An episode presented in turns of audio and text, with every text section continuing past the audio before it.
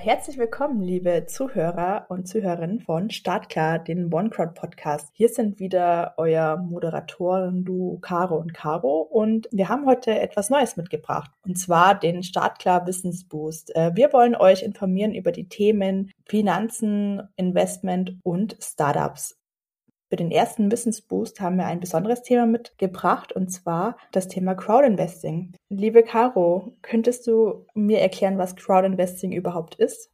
Sehr gerne. Also das Ding ist, zumindest ging es mir so, als ich Crowdinvesting zum ersten Mal gehört habe, dachte ich so, uiuiui, das klingt aber ganz schön finanzlastig und man muss da bestimmt total äh, Anzugträgermäßig unterwegs sein, um sich da auszukennen. Das Ding ist aber, eigentlich kann man Crowdinvesting auf eine gewisse Art und Weise auch mit Crowdfunding vergleichen. Und das ist ja mm, allen ein Begriff. Genau, weil man kann das eigentlich damit vergleichen, dass man in beiden Fällen einem Unternehmen Geld gibt. So, also ich mhm. möchte ein Unternehmen unterstützen und lege einen gewissen Betrag rein. Beim Crowdfunding, also beim klassischen Crowdfunding ist es ja so, es ist wie eine Spende, man bekommt vielleicht noch äh, ein Goodie dazu als kleines Dankeschön, aber das war's dann eigentlich auch.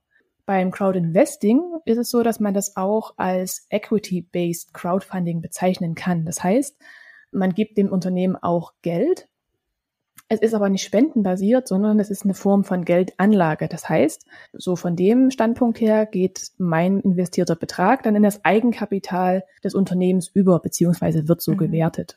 Das ist dann so ein grundlegender Unterschied schon mal.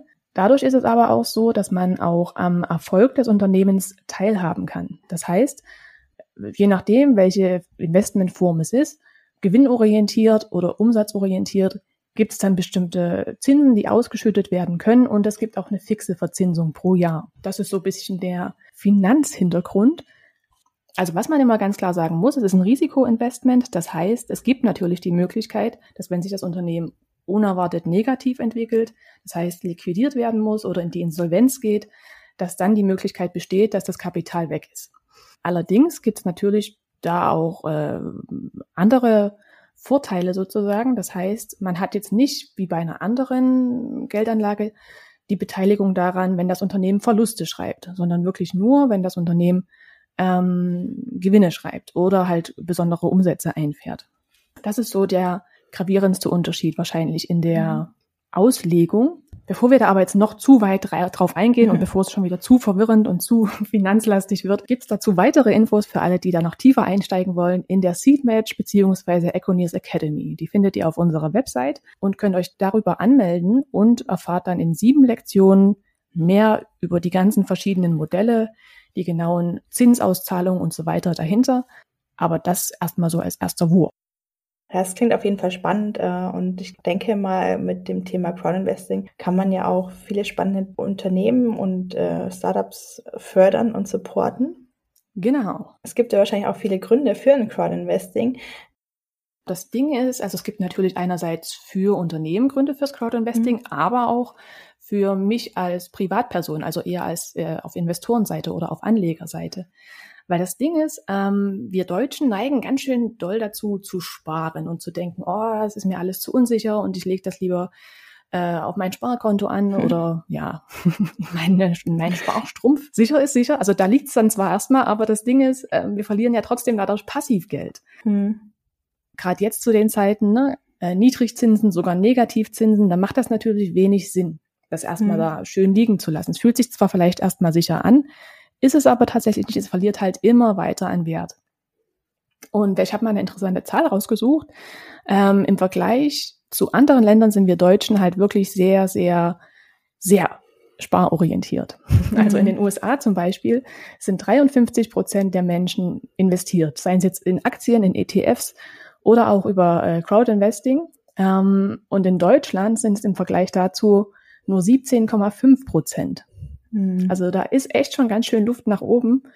Und äh, es ist natürlich auch wichtig ähm, zu investieren, um die Wirtschaft eben weiter voranzutreiben, einerseits und auch die Zukunft mitzugestalten. Ne? Also ähm, welche Unternehmen, Ideen, Visionen möchte ich unterstützen? Und wie gesagt, ich kann davon auch profitieren. Also es ist jetzt nicht nur so, dass ich das aus einem guten Willen gebe, sondern es hat, ich habe dann natürlich auch was davon und kann auch dieser Entwertung des Geldes, mhm. wenn ich es liegen lasse, entgegenwirken. Du hast jetzt auch halt eher die Gründe aus der Investorensicht erzählt und Natürlich entscheiden sich ja auch immer mehr Unternehmen für ein Crowdinvesting und äh, da gibt's auch Gründe dafür.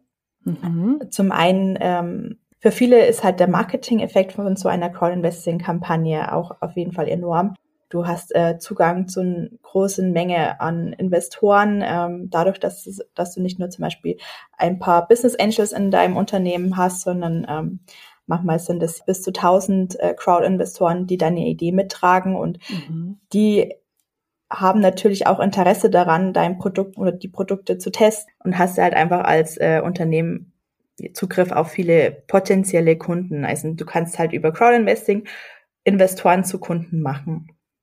Und ähm, was ein weiterer Punkt ist, warum äh, Unternehmen sich dafür entscheiden, ist halt einfach auch den Zugang zu einem komplett neuen Netzwerk. Auf den meisten Crowdinvesting-Plattformen ist ja nicht nur immer eine Kampagne am Laufen, sondern auch viele unterschiedliche. Und da kommt man halt auch leichter ins Gespräch und kann sich mit anderen Unternehmen oder Startups vernetzen.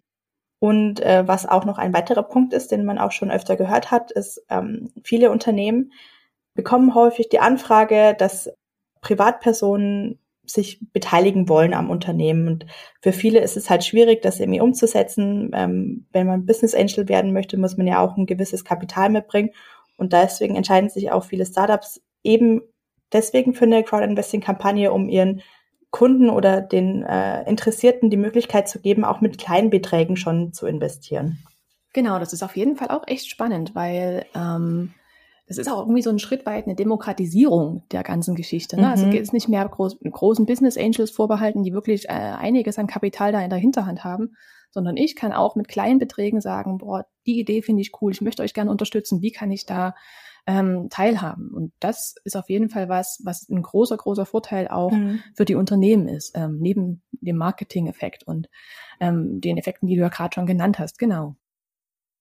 Wir haben gerade angesprochen, dass es ja häufig ähm, nur Business Angels äh, vorbehalten ist, irgendwie mit großen Summen rein äh, reinzugehen in Unternehmen. Und das ist ja auch so ein bisschen ein Vorurteil, was Crowdinvesting ist. Und ähm, damit wollen wir mal, also wir wollen ein bisschen die Vorurteile über das Crowdinvesting auflösen. Und was gibt's denn da für Vorurteile, Caro? Mm, genau, also wie du es gerade schon gesagt hast, also ganz viele denken ja, oh Gott, oh Gott, Crowdinvesting, da muss ich auf jeden Fall schon ordentlich ähm, Geld reinlegen oder überhaupt äh, erstmal ganz schön was an Kapital vorweisen können, um da überhaupt mitzumachen. Das ist tatsächlich nicht mehr so. Also wie gesagt, das ist so ein bisschen überholt. Das kommt vielleicht noch von früher, diese, diese Einstellung. Bei uns auf Seedmatch, äh, Econiers und Mezzany ist es so, dass es ab 250 Euro losgeht. Also das sind wirklich Summen, die relativ überschaubar sind, ähm, wo man sich ähm, beteiligen kann. Ähm, natürlich sollte man hier aber auch auf dem Schirm behalten. Ich sollte jetzt nicht ähm, gerade das Geld, was ich jetzt dringend zum Überleben brauche, da noch abknapsen davon, sondern es wäre natürlich schon gut, wenn das jetzt eher Beträge sind, äh, die ich überschauen kann und die, auf die ich im schlechtesten Fall tatsächlich auch verzichten könnte. Mhm. Ähm, genau, und vielleicht damit auch noch einhergehend gibt's ja auch noch dieses andere Vorurteil, dass Crowdinvesting so ein bisschen was wie Glücksspiel ist oder beziehungsweise die Unternehmen ja sowieso alle pleite gehen und dann ist das Geld weg. Ja, klar, es ist und bleibt ein Risikoinvestment, daher wie gesagt nur Geld investieren, auf das man notfalls verzichten könnte. Aber es ist halt genauso riskant, das Geld nicht anzulegen, wie wir gerade gesagt haben, weil es dann halt passiv an Wert verliert. Ne? Das ist ja jetzt vielleicht auch nicht ganz so zielführend. Mhm. Daher ist immer so das Ding, wie möchte ich investieren? Also was ist mein Ziel dahinter? Geht es jetzt wirklich irgendwie um eine langfristige Anlage? Geht es um was, was eher sehr, sehr sicher sein sollte? Dann ist Crowdinvesting vielleicht nicht das Ding, weil es ist ein Hochrisikoinvestment. Man kann natürlich aber auch dadurch, dass es sehr riskant ist, eben auch von sehr hohen Renditen profitieren. Das kommt immer so ein bisschen drauf an, was ist meine Risikoaffinität, was ist meine Investmentmentalität und darüber nochmal genauer sich Gedanken zu machen, beziehungsweise auch Impulse zu bekommen. Dafür ist auch unsere Seedmatch oder Econies Academy da. Genau, und den Link dazu haben wir euch in den Show Notes verlinkt, darum könnt ihr euch gleich anmelden ich glaube, wir haben jetzt auch schon echt super viele interessante Einblicke in das Thema Crowdinvesting bekommen. Ähm, einerseits, äh, warum Unternehmen sich dafür entscheiden, warum äh, Investoren sich dafür entscheiden. Und zum Abschluss äh, haben wir uns gedacht, zusammenfassend geben wir euch nochmal die Nach- und Vorteile des Crowdinvestings mit und ähm, wir haben es jetzt mehrfach erwähnt, man muss einfach wirklich betonen, es ist halt ein Risikoinvestment.